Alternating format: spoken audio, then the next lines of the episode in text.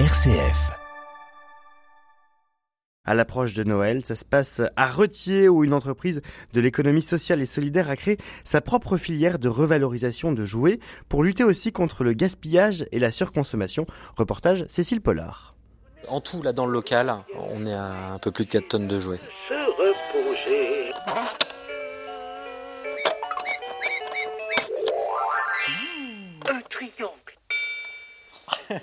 On a tout ce qui est figurines. Alors là, on a du Monsieur Patate, on a du Playmobil, on a du Marvel. Fabrice Delalande, le créateur de cette caverne d'Ali Baba.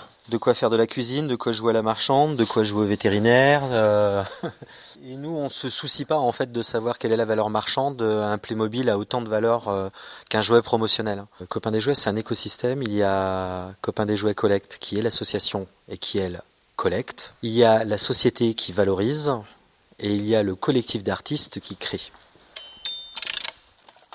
Le site internet de vente en ligne a ouvert en septembre. Plusieurs centaines de références y sont déjà consignées, comme ce jeu des sept familles dans les mains de Julia. Là, tout à l'heure, j'ai rentré un jeu. Il manquait un pion.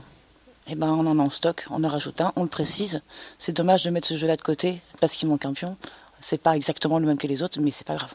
Au moins, ce jouet-là va être euh, revalorisé. Les gens pourront rejouer avec encore, quoi. Ils demandent que ça, ce jouet. Il est entre 0,97 centimes et 2,11 euros. Donc c'est correct. On va, on va le laisser comme ça. Car ici, les jouets s'achètent au poids, à prix réduit, une façon d'encourager le réemploi.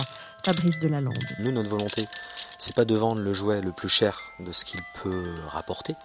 Euh, le but du jeu pour nous, c'est de limiter les déchets de jouets, qui sont euh, 100 000 tonnes chaque année, sont jetés en France, et c'est un minimum. Ça veut dire que c'est deux jouets sur trois qui finissent à la poubelle chaque année. Ah oui, la guitare électrique. Et pour les jouets trop abîmés, direction l'établi de bricolage, ils connaîtront une deuxième vie. Un plateau d'échecs deviendra horloge murale, tandis qu'un jeu de cartes pourra finir en pendentif ou en boucle d'oreille. Le reste finira en don. Entreprise inclusive d'ailleurs, copain de- des jouets voudrait se développer et accueillir des travailleurs autistes. C'est donc à Retier au sud de Rennes. Merci beaucoup Cécile Pollard de RCF Alpha pour le reportage.